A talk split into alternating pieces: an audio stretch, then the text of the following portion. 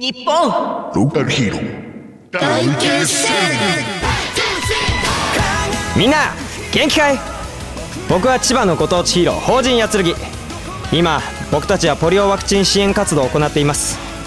この活動を広げるために日本ローカルヒーロー大決戦の映画プロジェクトを進行しています。世界で苦しむ子どもたちのために全国のローカルヒーローが力を合わせてポリオ撲滅を目指します。ご協力よろしくお願いしますスーパーヒーローファクトリーは日本ローカルヒーロー大決戦の制作を応援しています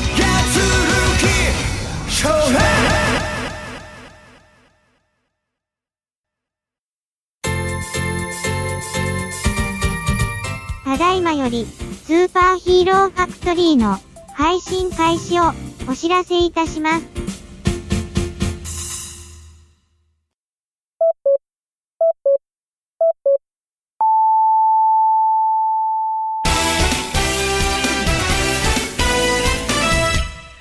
ミキアン山瀬。藤本。スーパーヒーローファクトリはい、えー、スーパーヒーローファクトリー、えー今回も元気にやっていきましょう。やっていこう。っていう感じなんですけども、今回はスカイプじゃなくて、え。ーまたミキアンスタジオ。で ミキアンスタジの収録ということで、若干音声もクリアになってるとは思いますが、まあ、残念ながら、まあ、山瀬さんが今回はね、ちょっと、まあ、お休みということで、まあ、どっちにしても、あの、山瀬さん夜、仕事で。ね、あの、パートのお仕事が入ってるんで、まあ、どのみち今日は参加できないっていうことで、まあ、残念ながら、山瀬さんファンの皆様ごめんなさい。まあそんな感じで、えー今日はなんでミキアンスタジオにいるかというと、ね、あの大阪の方でちょっとあるイベントがありましてそれにミキアンと2人で行ってきてでその帰りというか終わってからミキアンのスタジオ ミキアンの家に、えーね、ちょっとやってきて、まあ、収録してるという感じなんですけどもそのイベントというのは竹内義和さんと岩崎和夫さんののトークライブです。はい。という感じで、えっ、と、まあまあ、知らない人は誰っていうこれ聞いてる人で人もいるかもしれないですけども、まあね、竹内義和さんというのは、サイキック青年団ではなでおなじみので、まあその、サイキック青年団という番組をかつてまあやってて、最近ラジオでえー、青年団って大阪だけか。まあ関西関西ローカルか。そっか。じゃあちょっと知らない方もいるやろね。まあその方と、あとはその青春ラジメディアという、まあこれも関西ローカルなんですけども、ただまあ、あの、最近はね、あの、全国のねそうそうそう、あの、ラジコではい。ね、聞く聞けるんで、まあ全国で聞けるようにはなってるみたいなんですけど、それの、まあ、メインパーソナリティである岩崎和夫さんと。はい。が、えー、まあ、月に1回大体なんか定期的にね、ああいうオタク系の、うーん、いや濃かったわ。話濃かった。あの、年代順にしてたね。今しかも回、知らん映画ばっかしが並べられて 特撮の知らん映画ばっかして。特撮っていうのかな、SF か。だからそういう SF 映画の50年代ぐらいからやってるやつ1900何年って言ってた今回。今回1997 97年から80年年から8年の作品。で、僕が知ってるのってガメラ2ぐらいかな。もっとなんだあ、モスラか。まあ、その辺の話をちょこっとしてた日本映画だけじゃなくてまあ、濃いトークライブやったね。ほんまにねサイキック青年団が帰ってきたみたいなでね、まあ、今回ちょっと、南の放課後っていうポッドキャストをやってるポポさんという方と、まあ、一緒に行ってきて、で、そのポポさんにちょっと、まあ、紹介紹介してもらって、で竹内義和さんと、直にお話をしてきて、まあ、いろいろとね、うーん緊張しましたねまあ、あと、なんかこう、ゆわちゃんと、ではちゃんともねとね、写真撮ったりとか、ちょっと世間話したりとか。で、まあ、ローカルヒーローにもちょっと興味持ってくれて、ぜひ、なんか、ラジメニアに投稿してくださいとか言ってたり竹内さんちょっとちょっと持ってくれたかな今日はまあ、そんな感じのトークライブをね、に行ってきましたということで。まあいろいろとね、就就活動家ね、裏話は話せません。はい。よという感じで今回もえー始めていきたいと思います。ろしくお願いしま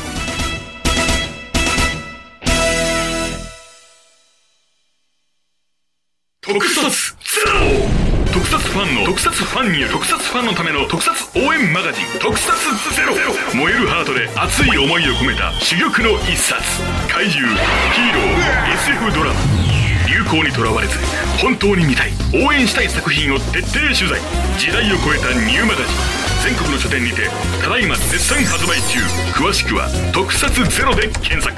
全ての特撮はここに集まる。2012年12月21日世界は滅んだ。もしかして自分が選ばれた何者かとでも思っているのか？普通に生きて普通に大人になって普通に死ぬつもり。あなたの望む普通なんてな全部なくしてみて。初めて分かったんだ。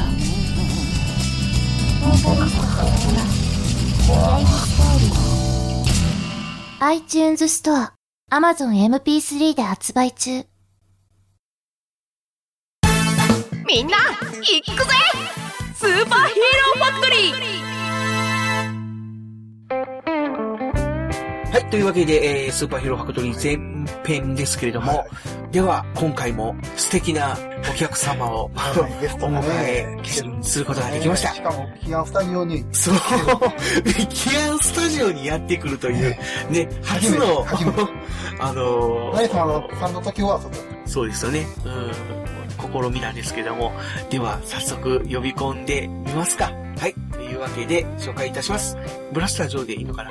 ローカルヒーローハンターのブラスター・ジョーだ。あ、はい。という感じの、えー、ローカルヒーローハンター、えーブラスタージョーさん。あの、前回聞いていただいた方はね、元気だ知恵さんに当ててお便りを投稿してくださった、あのブラスタージョーさんなんです。俺のライバルの元気だ J がラジオに出るとなる。これはもう何か、こう、手紙というかメールを送らねばならないと思って、はい。思わず送らせていただいたありがとうございます。ところで、はい。変わっていいかな。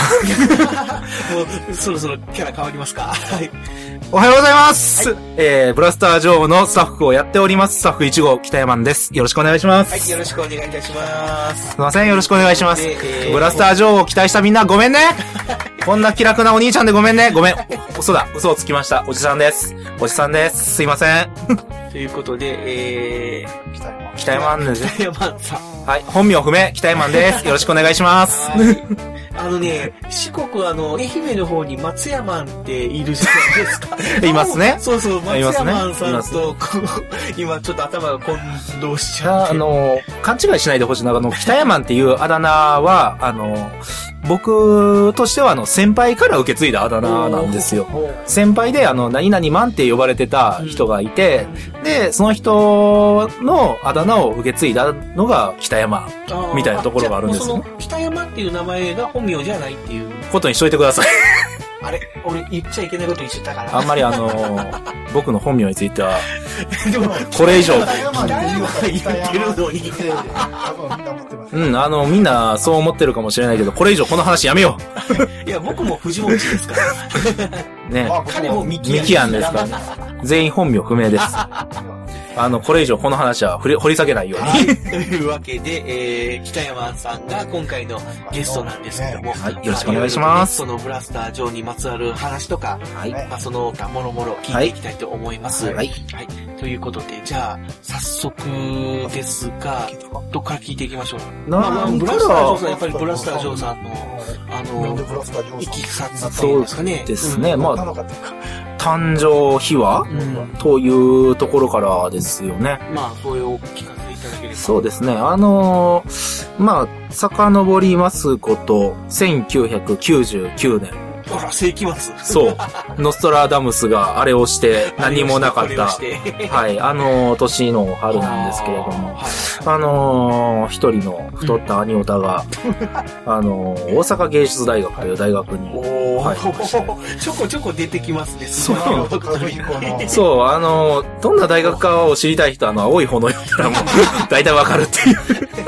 あのーあの大学に入りまして、えーまああの、ね、新入生ですから、ガイダンスが終わって、で、あの、サークル活動が始まるわけですよ。はい。ね、あの、あっち入れ、こっち入れ、とか言われて。ね、あの、ああ、あんなところに単影ガンダムが歩いてるわ。へえ、芸大ってこんなとこやねんやーって思って歩いてたら目の前になんかおる。なんやこいつは。正義の味方や。それが芸大側やった。あれ、どっかで聞いたことがある、いきさつ。で、前回のね、あの、劇団 J さんの時でも話出てきました。そう。ということは、多分、元気だ J さんと、と、ま先輩後輩あ、の先輩後輩の仲関ってこと？になりで、まあ、あのーその芸大側にとっ捕まったせいで、うんあの、僕は芸大側をやってるサークル、うんそう、改造されたんですよ。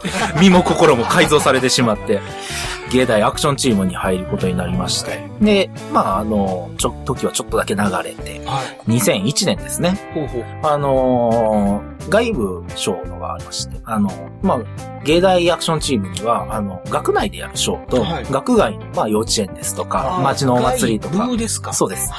外部賞、内部、外部の外部。外部賞。うん。別に外務とか関係ない。仮面ライダー外部じゃないそうオレンジとか被ったりしないな年代合わないな、それ。外部賞というのがありまして、まあそこで、あのー、賞をやるのに新しいキャラクターをうん。作ろう。時間が2週間です。うえ2週間。2週間。で、えー、どうしようかなと思ったんですけれども、とりあえず面は、あのーその、ちょっと前にやった学園祭で作った面があるから、この面を流用しよう。で、首から下はどうしよう。とりあえず今回は売ってるものでどうにかするんだと思って、黒いブーツと黒い服、で、ライダースジャケット。で、もう最低限の手袋と。でもこれだけじゃただのコスプレした仮面を被った変なお兄ちゃんとどうしようどうしよう。武器を作ればなんとかなるんじゃないか。よし、破壊ダーショットを作ろう。僕の趣味だ。でも、破壊ダーショットを作るには、そのまんま作ったんじゃちょっと面白くないな、どうしようかなと思って、あの、大阪芸大には餃子の王将があるんですよね。で、校内に。校内に。へえ。まあ今もあるのかどうか知らないんですけど、その餃子の王将で悩んでて、あの僕はいつもこう、餃子一人前とご飯を頼んでたんですけれど、ぼーっと見てたらだんだん銃に見えてきたぞ。このデザインでいこうということで、銃を作りまして、はい。で、あとはもう名前さえ決めてしまえば、OK だ。で、芸大側には、あの、芸大アクションチームは、芸大側のヒーローをずっとやってるんですけど、まあ、一番最初のダークヒーローに、あの、メタルガイキャラクターがいるんですけど、まあ、ガイっていうのは、まあ、人名であろううん。と。で、まあ、メタルっていうのは、まあ、金属とか、そういうイメージだったら、じゃあもう、なんかこう、金属っぽい名前と人の名前で言ったらいい。じゃあ、とりあえず銃を持ってる。この銃が俺の売りだ。だったら、まず、頭のところはブラスター。人の名前のところをどうしようかなって思った時に、こう頭の中でふっと G.I. ジョーの話が出てきたんですよ。あ G.I. ジョーのジョーっていうのは、あの、誰でもない、誰なのかわからない人を、とりあえず名前を歌唱するときに男性詞はジョー、ー。女性詞はジェーンであるうん。という話を思い出して、銃を持ってる正体不明の男、うん。ブラスタージョー、かっこいい。これにしよう。というので、生まれて、その時に生まれたのが、えー、芸大ガーハンター、ブラスター・ジョー。というキャラクターだったんですね。まあ、ゲイダイガーに特化した、まあ、ダークヒーローみたいな感じやったんそうですね。その時はまだあの、そんなにローカルヒーローというのも、あんまりこう、世の中に出てなかったのか、それとも単に僕が知らなかったのかわからないんですけれども、まああの、他に交流することもなかったその時はそれでデビューしたんですけれどなるほね。で、まあ、あのいろいろ話すの後、まあ、ブラスタージョーはブラスタージョーで活躍していたんですけど、まあ、私も年を取り、単位を収め、あの、学校を卒業いたしまして、ど。はい。で、えーっと、まあ、あの、何年か、卒業して何年かした時に OB 賞をやろうということで、はいはい。あの、何年かに一度ぐらい OB が集まって、あの、そうなんです。年々増えていくんですよ、しかも。で、あの、その OB 賞をやった時に、あの、あーなんと言っていいのか、元気だ J にすごくゆかりのある人がいるんですよ。あの、その OB の中で。うん。うん。ニュアンス感じ取ってくださいね。リスナーの皆さんはニュアンス感じ取ってくださいね。あの、で、まあ、その時は、まあ、ブラスタージョーが出て、はい。OB 賞終わりまして。んで、その後、元気だ J が下條村で、あの、出るよと。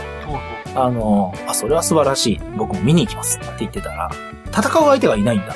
う。はい。はいウザルス帝国の皆さんはどうしたんですかって言ったら、今回は来ない。はあ。ゾウはゾウも来ない。なんだってって言ったら、じゃあどうするんですかブラスタージョーを持ってきてくれ。それが僕の、僕のじゃない、ロブラスタージョーのローカルヒーローデビュー。二度目のデビューと言ってもですね。まあ、前はその芸大特化やったのが、今度は本当にローカルヒーローハンターみたいな感じで、そうです。新たにデビューしたそうですね。で、まあ、その、ローカルヒーローハンターとしてデビューしたんですけれども、うんまあ、あの、別に個人で活動していたわけでもないですし、はいはい。あの、もうその年に一度下條村で、あの、元気だし戦うだけっていう感じでやっていたんですけれども、だんだんと元気だ J が、まあ、人気になっていく中で、はい。一緒に出てくるあいつは何なんだという空気をちょっと感じたんですね。で、これじゃあ、あの、元気だ J のライバルとしていけない、ふさわしくない。ブラスター・ジョーはブラスター・ジョーである程度認知度を持ってもらわなきゃいけない。と思いまして、とりあえず、あの、名刺を配ったんです。あの、私が。営業活動。営業活動をした。あの、その間、ブラジョは何をやってたのかというと、特に何もしていないんで。あいつはもうど、もうドーンと座ってるだけですよ。で、あの、もう名称配りました、こういうのやってます、やってますってやってたら、あの、昨年の神戸ジャスティスで、あの、ジョーさん出ませんかと。あら、なんか結構、あの、スパンが空いたんですね。そうなんですよ。もう、その、元気だ J とた最初戦ってからもう3年4年ぐらいは経ってから、去年ですけど、一気に去年。一気に去年。ね。で、あのーその時に、あの、どうしましょうということを、しずむしさんにご相談したんですよね。そしたら、あの、とりあえず、あの書いてみたらっていうので、で、あの、書いてみたらって章を書いて、ああ、台本というか、脚本みたいなもの？をそうですね。で、あの、僕としてはもう、あの、完全にしずむしさん、うん。怪人工房さんの章に出るつもりで、その時いたんですけども、あの、なんか気がついたら、ローカルヒーローハンター、ブラスター上昇と非常に言いにくい章が、プログラムの中に組み込まれていまして、へえ。で、あの、ブラスター・ジョーは単体ヒーロー、単体ダークヒーローとしてデビューするに至ったというのが、まあ、簡単な来歴ですね。こうして見ると、すごい気の長い日。なので、ブラスター・ジョーはデビューが2001年。そうもう10年。そうですね。10今年14年。明日、あの、だ来年、明日ちゃうわ。来年だ、15周そうですね。すげえ、そんなに活動してるんだ。うん、あの、来歴、活動履歴だけは長いです。その間にブラスター女王が。あどうしてもやっぱり悪役みたいな感じでずっとやってたから、なかなかこう表舞台にそうですね。出れなかったっていうのはちょっとあるんでしょうね。うん。まあ、その間に僕もいろいろ、あの、スタッフ側もいろいろあったりもしましたし、っていうのはあったんで。まあ、なかなか思うような活動です。なんだろうまあでもね、ちょっとこう、去年からまあ今年にかけてちょっと躍進躍進してますしてるね。みたいで、ええまあ本当に、はい。まあね、あの、今のうちにジョーさんに出てもらおうかな。今のうちですよまあこれからは本当に忙しくなってね、もうあっちこっち引っ張りだこで、まあ、あの、スーパーヒーローファクトリーの中に出てもらえないと思いますんで。そんなことはないですよ。あの、すぐ来ますからね。もう歩いて3分ぐらいで来ますから。ね。実は、言ってね、まあちょっと話したけど、なんでこの、あの、ミキアンスタジオに、あの、いるかというと、本当に家が近い。近い。ほんまあのに近い。、隣の町やとまさか思いませんでした。昔僕の友達が住んでたところにそう、住んでるっていうね。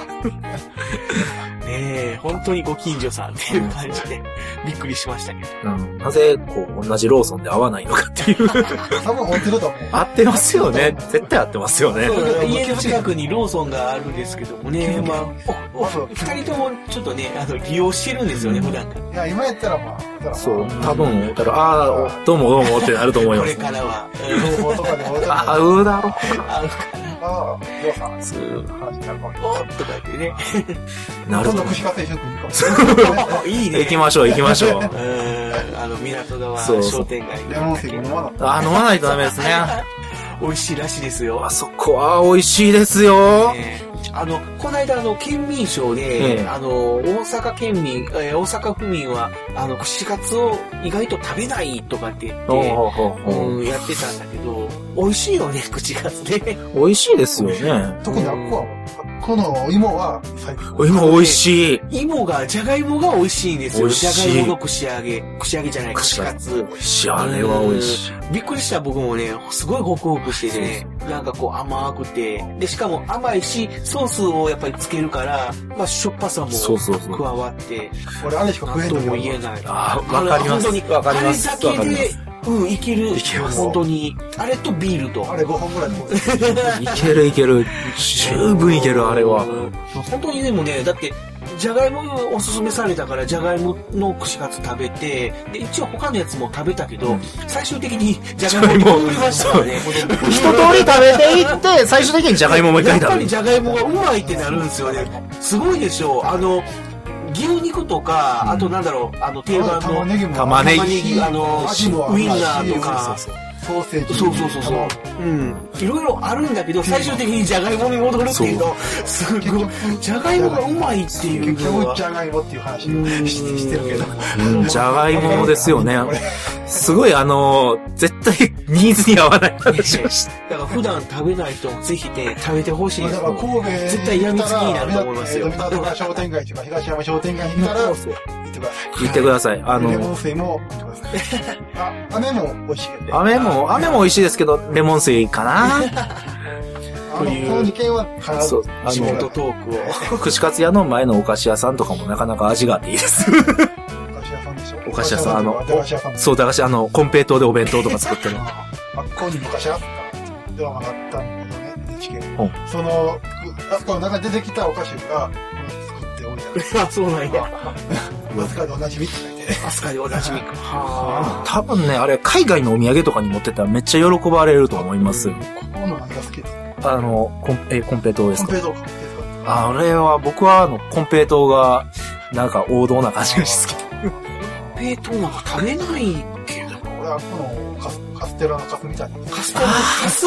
あの、あなんかあの、余ったとこ切ったみたいな、あの、えー集めたやつです。そんなんあれ美味しいですね。ええうまいねカステラじゃなくて、カステラの、もう言ったらパンの耳みたいな。パンの耳なんですけど、あの、箱に入らないんで切りました的なところがあるんですよ。美味しいね200円明日食べに行こ美味しいねう。という地元トークをしたところで。はい。あ、まあ、あのーそうね、えっ、と、結構、スーパーヒーローファクトリーの中にもあの、えっ、とね、芸大とか、芸大ガーっていう、あのー言葉がね、出てくる、よよく出てくるんですけど、あまり掘り下げたことがないので、ちょっと今回いい機会なんで、ちょっとちょっと掘ねり、下げてもらっていい見ですか？ましょうか。はい。ね。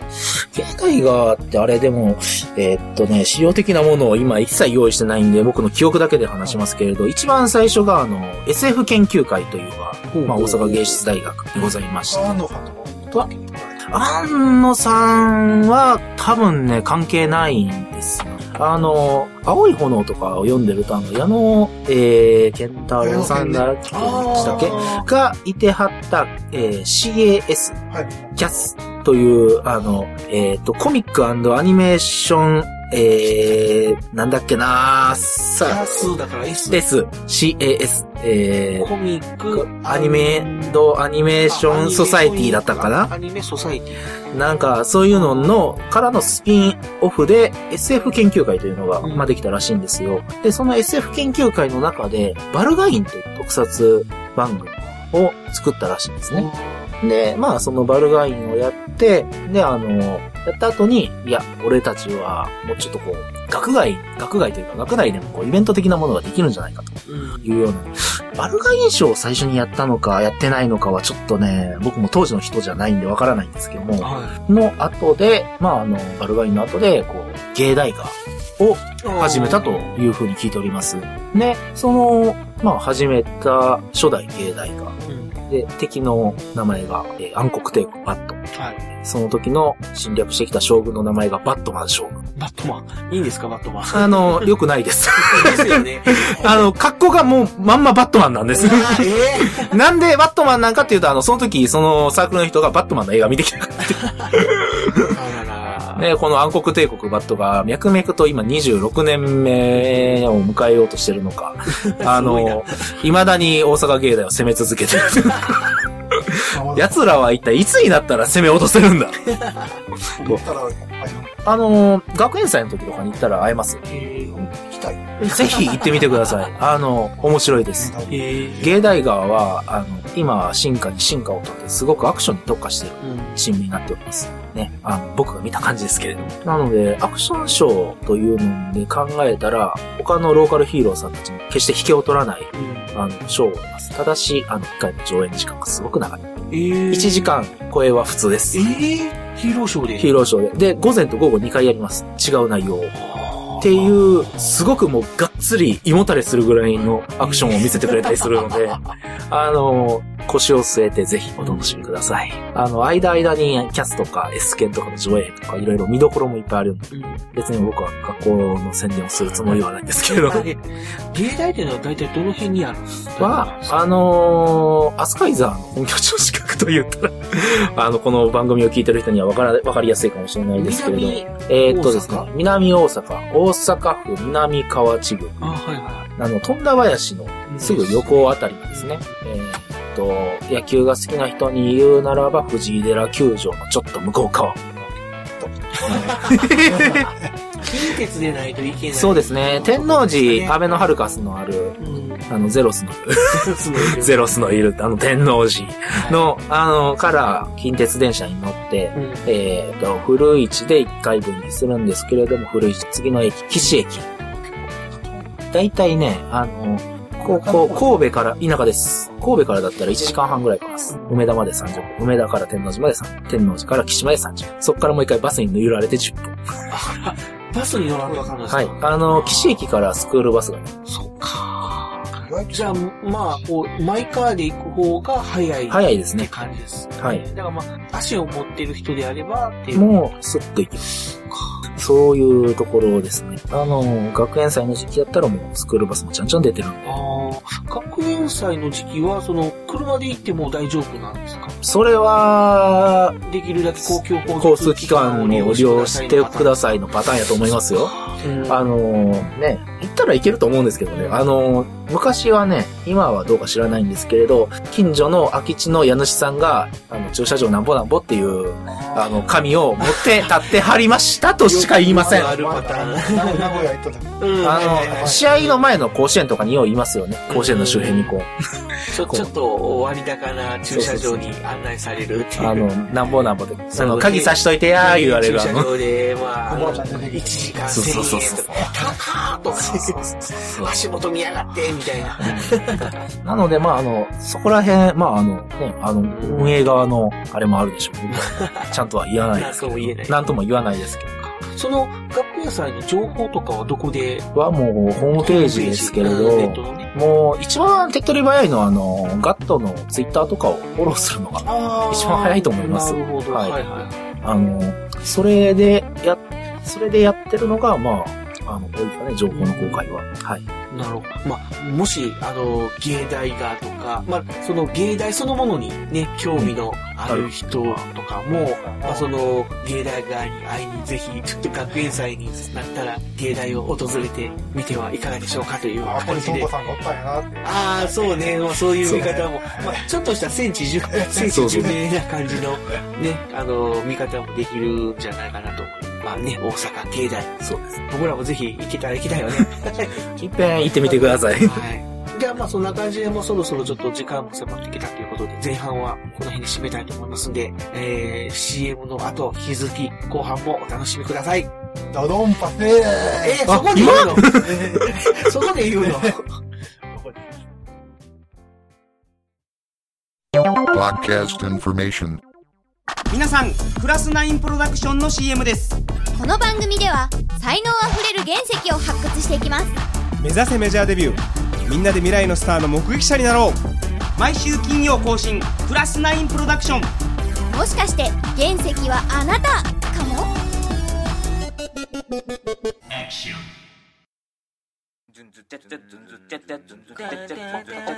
皆さんこんばんは。野木らひラジオ。の時間です皆さんこんばんは。野木らひラジオの時間で。す皆さんこんばんは。皆さんこんばんは。皆さんこんばんは。皆さんこんばんは。5分が過ぎましたので5分が過ぎましたので。ギノギノギノギノッチです。イエーイ。イエーイ。イエーイ。皆さんこんばんは。野木らひ歴史です。野木らひラジオは毎週水曜日と日曜日の更新です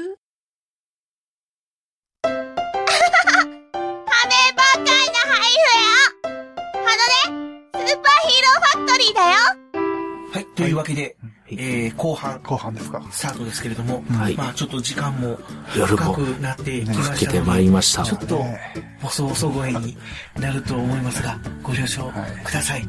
深夜ラジオの感じで。じゃあ、まあ後半は、えー、北山さんの、まあお好きな特撮話について、まあいろいろ伺っていきたいと思い本当ますけど。こう、ブラスター情報の話を聞きに来た人は、こんな話興味あるのか大丈夫なのかと思いながら。まあ、そうですね。まあ、特撮ファンの人も聞いてるんで、まあまあね、その、まあ影響の。どんな特撮を好きなのか興味あるかっていうのは気になると思いますよ。そうですね。僕自身がやっぱりこう、80年生まれというのもありまして、若いな。80年。そうなんです。80年生まれなんですよ。だから2000年で20歳っていうすごい計算しやすい。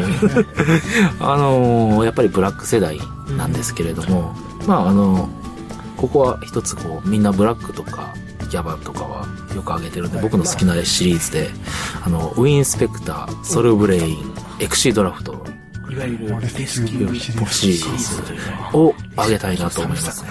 はい。まあ、特に、あのーナイトファイヤーがすごく好きなんですよ。ママニアックっていうじゃマニアックなのかな？マニアックですか？主人公ですもんね。主人、主人公っちゃ主人公ですけどね。ナイトファイヤーは主人公じゃない。ない。まあ、うん。ライバルキャラでもないですけどね。うんだから、うんなんていうのか、えっ、と、いわゆるソルブレインですから、そうです。ソルブレイバーっていうのがうん。主人公、青いやつね。そうです。あの、青いザクみたいな。ザクみたいな顔した。そうザクみたいな。ザクみたいな。のが主人公で、まあその仲間もね、そうその女の人が一人と、ジャンヌと、ロボットが一人とって、ブルーローバー。あとその車を運転する人が一人そうそうそうそうそうそう。で、宮内さんが一人。そう、宮内さんが一人。宮内さんはまあ前回に引き続き。逆にもう宮内一人でええんちゃうかなって思ってたら、あのなんかエクシードラフトで一人だけ帰ってきて、ああ、やっぱり、みたいな。最終回ね。そうそう。話的に宮内さん、ここで出るのみたいな感じそうですね。なんかもう最終的に宮内一人でええんちゃうかっていうような気すらしてきますよね、あれは。やっぱ宮内さんみんな持っていくんよね。そうですね結局は宮内さんがみんな持っていく。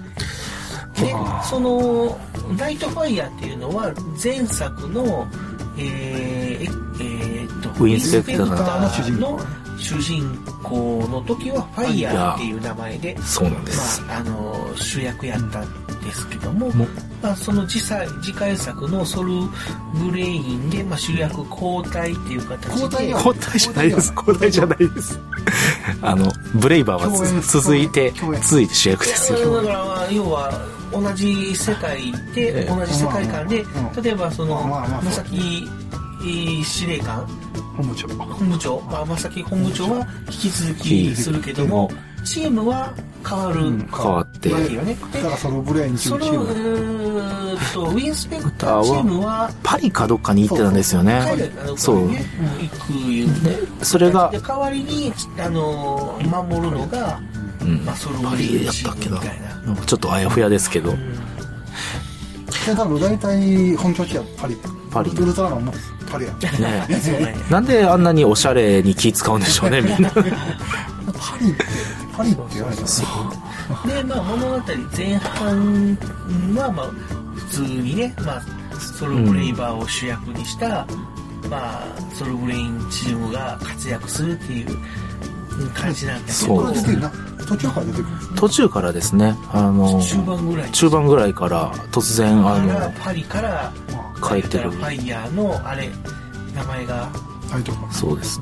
さ一番最初はね、ファイヤーで帰ってくるんですよね。ファイヤー、ファイヤーそう。の要はその変身する人ももう一緒です。だからもう名前なんていう名前だったっけな。香川龍馬香先輩川龍馬が帰ってくるっていう形で。しかもなんかあの、その前にソルブレインの面々が、ウィンスペクターっていたよねっていう思い出話をひたす。ら、1話丸々かけてやるっていう、なん、なんやこの会話って。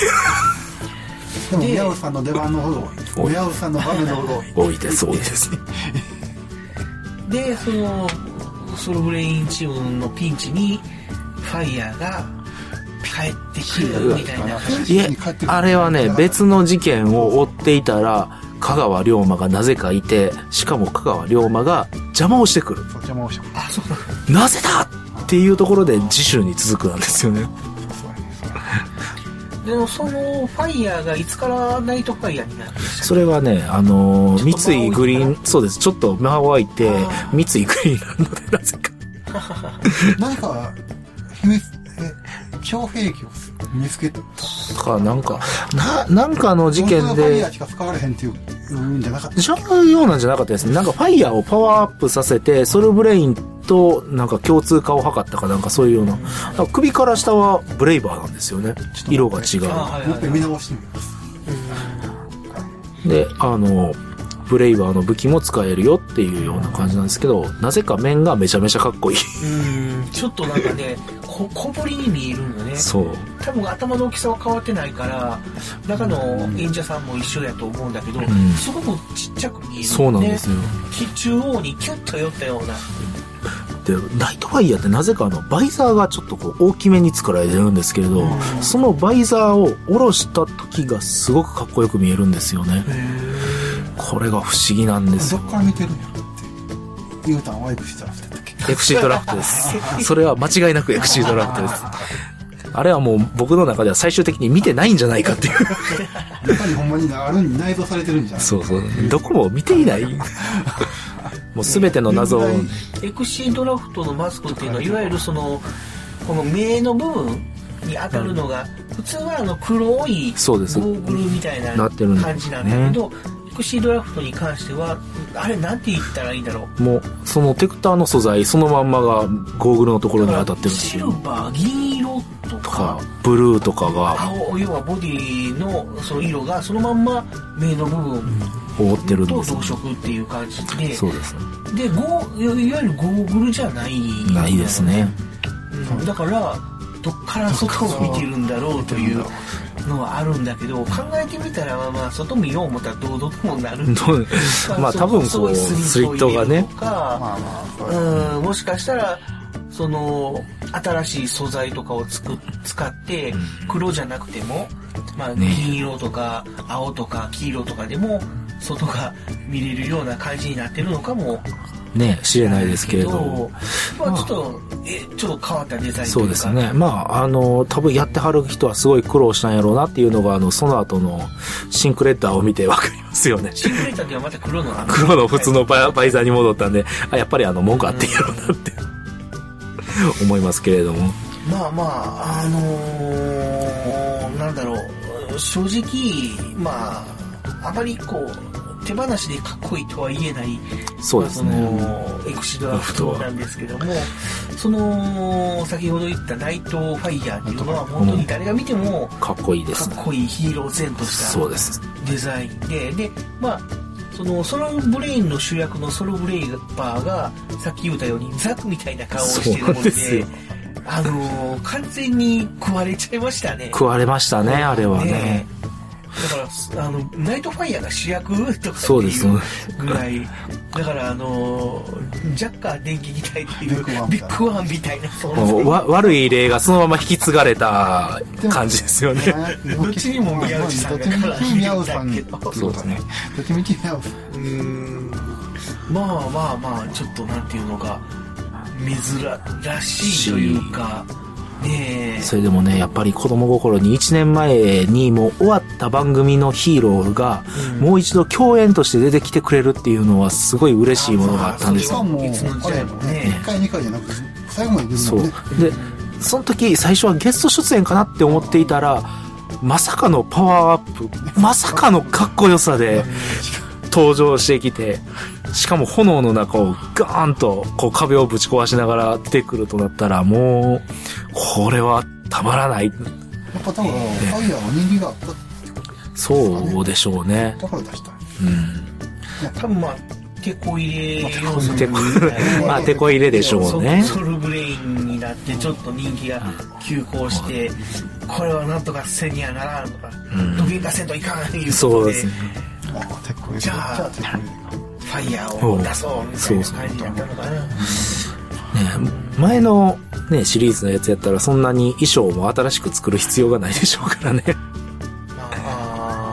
予算的にもこ予算的にも。まあ、その、ファイヤーとして出た時は、その前回の流用。う、そう、流用でしょうね、でおそらくだ。し、まあ、ナイトファイヤーとして出た時は、まあ言ったら、体、首から下は、ブレイバーえっとブレイバー、そのブレイバーと一緒だから、まあ同じ型そうですね。で作れる。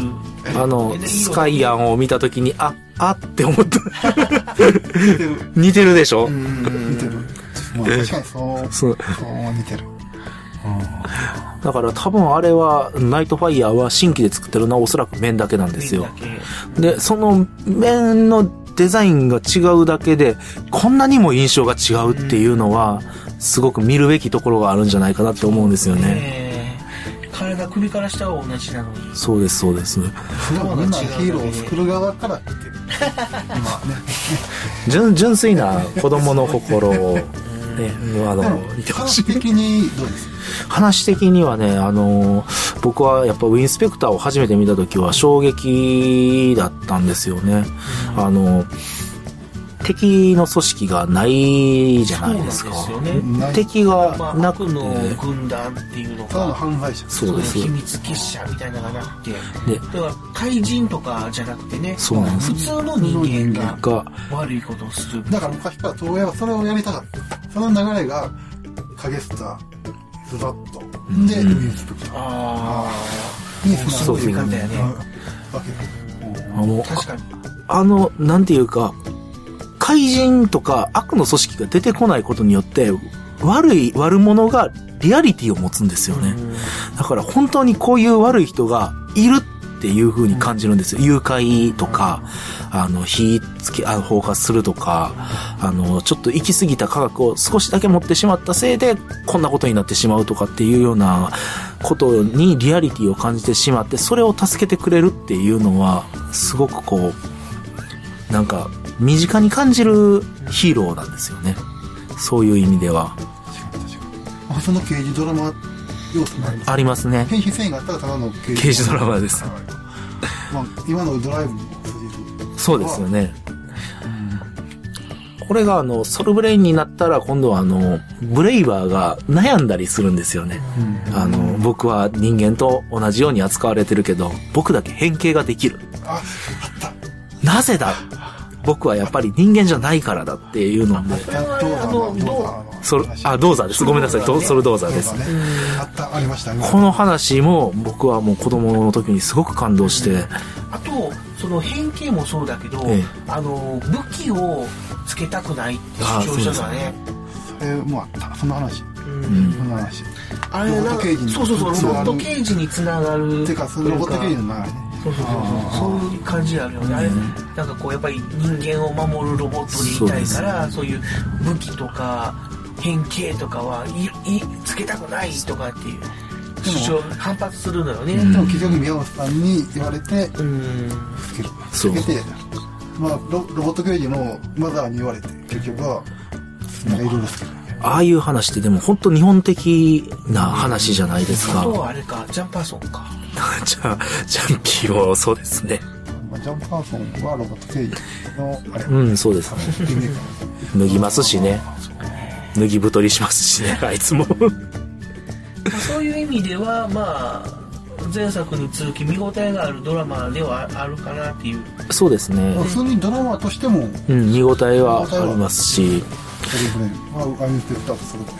もうやっぱり、エクシートラフェットになると、なんかちょっとな神と悪魔の戦いがなくて、え、え、え、こっちなのっていう感じになってもうそんな話じゃなかったやろっていう。ねえ。で、最後、宮本さんから、みたいな。最後は宮内が出てきて締めるっていう。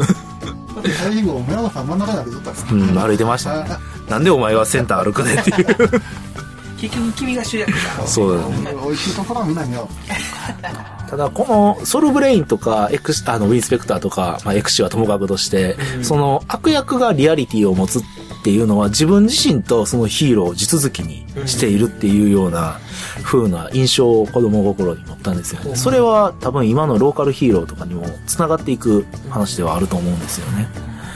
っていうようなことでこう、うまいこと着地してもらえないかな。なんて思ってるんですけれども。うん、あの、ね、まあその、そう、あの、レレスキューシリーズを今まで、まあ、あんまり掘り下げたこともなかったっていうのもあるし、うん、うんしかも、ウィンスペクターじゃなくて、ソルブレインね、ソルブレインです。いや、そんなことないです。やっぱり、ね、あの、ファイヤーもかっこいいですけど、ナイトファイヤーがかっこいいじゃないですか。おもちゃがね、出ないんですよね、ナイトファイヤーはね。大人向けのね。誰か出して。誰か出して、他力本願。バンダイさん。バンダイさん、買います。買います。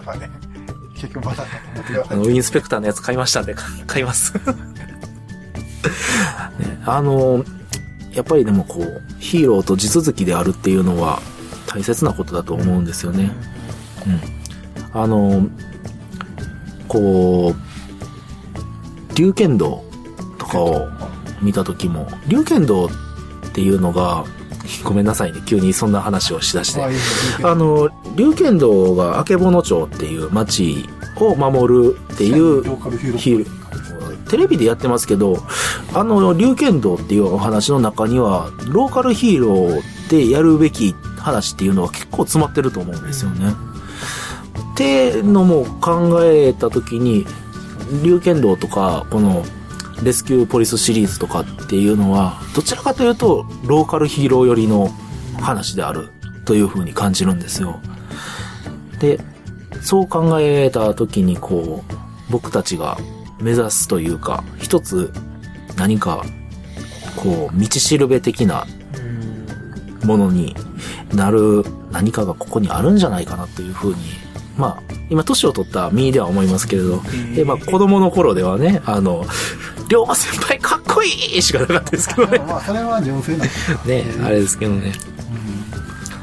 っていうのがあるんですよね。だから多分だからこのフィルケンドもそうやし、カメラライターダブルもそうやけど、ダブルだって、あそうですねフートを守るフートしか守ってないわけじゃないけど、いわゆるフートっていう街が出てきて、そこのローカルフィールドみたいなそう感じだし。フートにしても、曙町にしても、架空の町ですけれど、それが日本のどこかにあって、そこを守っている。で、まあ、あの、フートのヒーローはダブルである。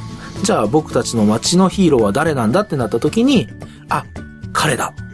あの人だ。みたいな風に、子供心にはなれると思うんですよね。そういうのがローカルヒーローのええとこの力になると思うんですよ。っていう風に思ってくれたらいいなって思いますけれども、でもそういうローカルヒーローたちを順々にハントしていくのが私です。ごめんなさい。私というか、ジョエさん。ジョエさんがジョエさんで。ね自分でジョエさんって言っちゃった。そう。でも、ジョエっていうあだ名は、あの、まあ、ブラスター・ジョー本人はどう思ってるのか知らないですけれど、彼はすごくシャイな男なので、あの、そんなどうこう言わないですけれど、あの、僕自身は、あの、ジョエっていうあだ名が、まあ、言い出したのはゲイキングなんですよね。あの、ちょうど、あの、スーパーヒーローファクトリーさんが、この神戸ジャスティスで舞台をされてた時だったんですけれど、その時に端っこで、ゲイキングと極陽気とブラスター・ジョーの3人で、たまたま喋ってる時がありまして、その時に、あの、ブラスター・ジョーの銃に JOE とはい。書いてあるんですけれど、それを見て、なんだこれ、ジョエ、ジョエって読むのかって、お前ジョエかってい言ったのを、それをたまたま聞いてた極陽気がめっちゃ面白がって、やたらジョエジョエ言って、すごく広まったっていうようなところがあるんですけれど、なんていうか、あの、ジョエっていうあだ名がついた時に、あこうちょっと認められたのかな、仲間に入れてもらえたのかなというような風に、あの、僕自身は感じたんですよね。そう。な、なので、あの、ジョエっていうあだ名は、あの、北山としてはすごくこう、大切にしたいなっていうふうに思うんですよ。ただまあ、うんあの、彼本人がどう思ってるか知らないです。今後も、じゃあ、上映上映さんさんということで。まあ、他に何かありますか？他に、そうですね、まあ、あのーすごく、まあ、キンキンですけれど、やっぱり、意識してしまうのは仮面ライダースカルですよね。お仮面ライダーダブルに出てくる、はい。まあ、あのー、なるみのおやすさなるみのんが変身する。そうそう。あの、一時期宮内博なんじゃないかと言われていた。まあ、確かにあれだって、なるみ総吉だから、どうしてもバンバ総吉のイメージするよね。え、第1話で、まあ、要は顔は出出なかったけど、白いスーツやし、スーツ姿がねねバンバ総吉みたいな感じやったから、それは、それは宮内博さんが出るんやと思うよね。ねえ。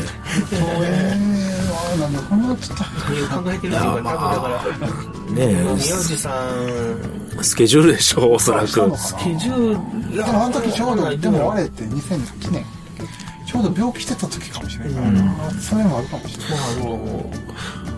まあ、うん。残念な。ねまあ残念ですけ、どいや、あの、僕、あの、今の、こう、キッカーの成海宗吉もすごく好きですし、あれも、あの、キャラクターとして成り立ってるんですけれども、こう、やっぱ銃を持っていて、まあ、男のあるべき姿というか、男の理想の姿を描こうとしている、まあ、ハードボイルドっていうのが一つ、あの、こう、仮面ライダーダブルにはありますけれども、この、ダブルはハーフ、ハードボイルドをちょっとこうコメディ化したハーフボイルドを、まあ、基準に置いてるんですけれど、スカルの話は、こう、ハードボイルドをちゃんとやろうと。あなるほどね。はい。いうのを感じるんですね。で、まあ結構劇場版とかもしっかり作られてましたしそうですね。で、その、ハードボイルドっていうのは、やっぱりこう、あの、ブラスター上に求められる要素の一つではないかなというふうには思うんですよ。ボシカー女王、ボシカバーしたです。ちょっと顔がでかいかな。スカルは帽子かぶってなかったっけスカルは帽子かぶってますね。まあただ、まあ、あの、まあ、すごいね、丸い卵みたいなデザインやから、うんスカルは帽子をかぶることでデザインが完成しますけれど、スタジオそうですね。ちょっと帽子をかぶるにはデザインが悪いかなという。は、でもやっぱりどうしてもイメージついてしまいますね。僕自身は一番最初ぐらいは、やっぱりライバルキャラクターとして意識したのはシャドウムーンとかですけれども、やっぱりそういうライバルキャラの方に惹かれたりします。そうですね。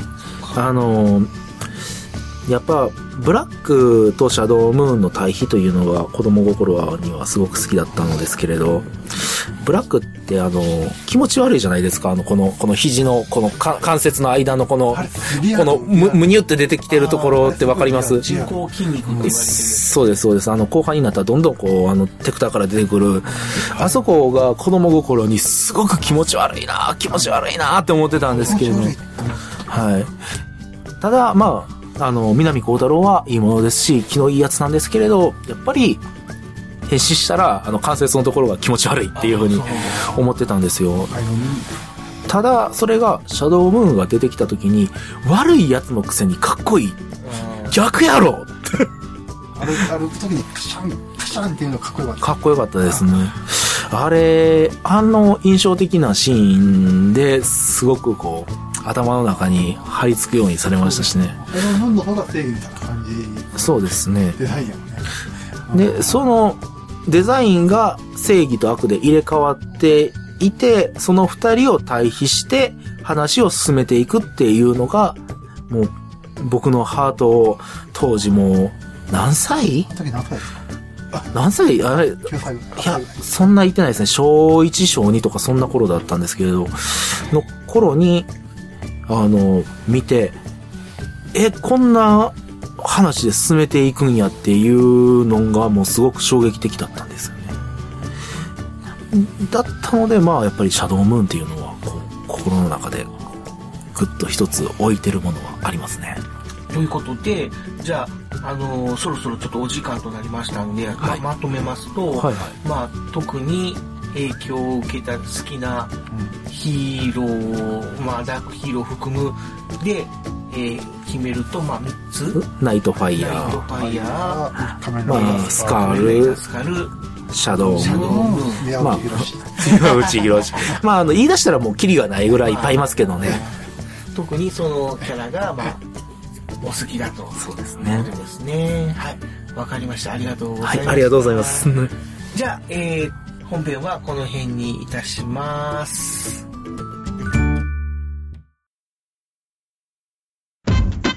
私、どうしてこんなにめんどくさい性格なんでしょうか？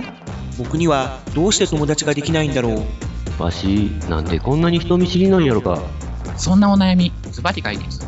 コミュ障のコミュ障によるコミュ障のためのポッドキャスト。その名も、中近東ラジオ。ただいま絶賛配信中。聞いてくださいね、くださいね、くださいね、くださいね、くださいね。スーパーヒーローファクトリーでは随時皆様からのお便りを受け付けています。あなたの考えたオリジナルヒーローお住まいの地域で活躍しているご当地ヒーローの紹介また特撮やアニメの話題普通のお便りも募集しています。インターネット環境やスカイプアカウントをお持ちの方のゲスト参加も同時募集中。投稿お問い合わせは番組ブログのメールフォームをご利用ください。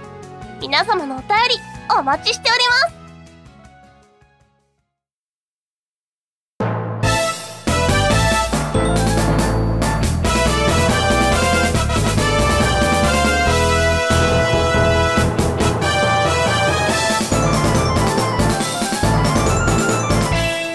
はい。というわけで、えーお名残惜しいですが、エンディングのお時間となってしまいました。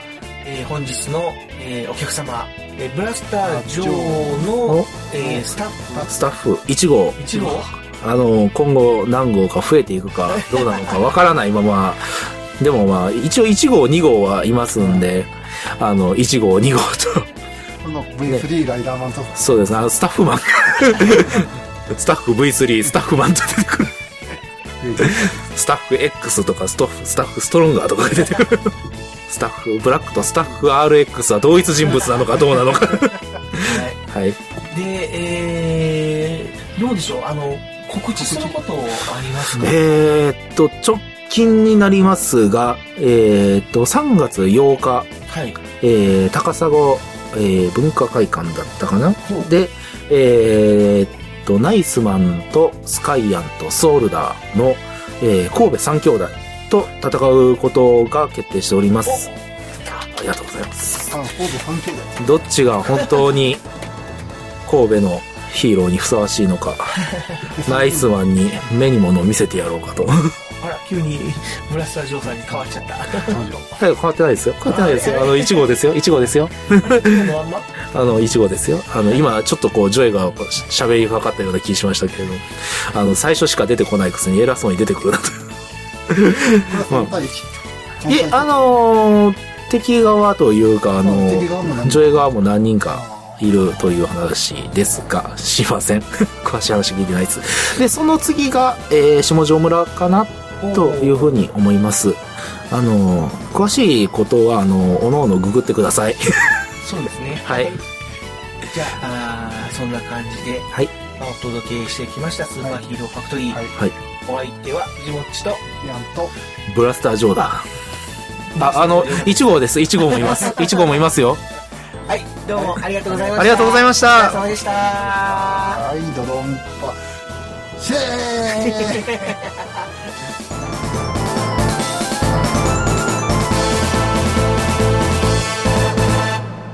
はい、えー、生ドドンパシーを見てどう思いましたか？こう、あの、ちょっと時間も時間ですし、そろそろ声を落とします。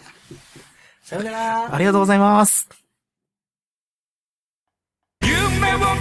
やあみんな私は茨城県を守る時空戦士茨城が R だ映画「ローカルヒーロー大決戦」に私も参加するぞこの映画はポリオワクチン普及活動につながっていて収益の一部がポリオワクチン支援のために寄付されるんだしかし、この映画を作るには、クラウドファンディングを通したみんなの支援が必要だ。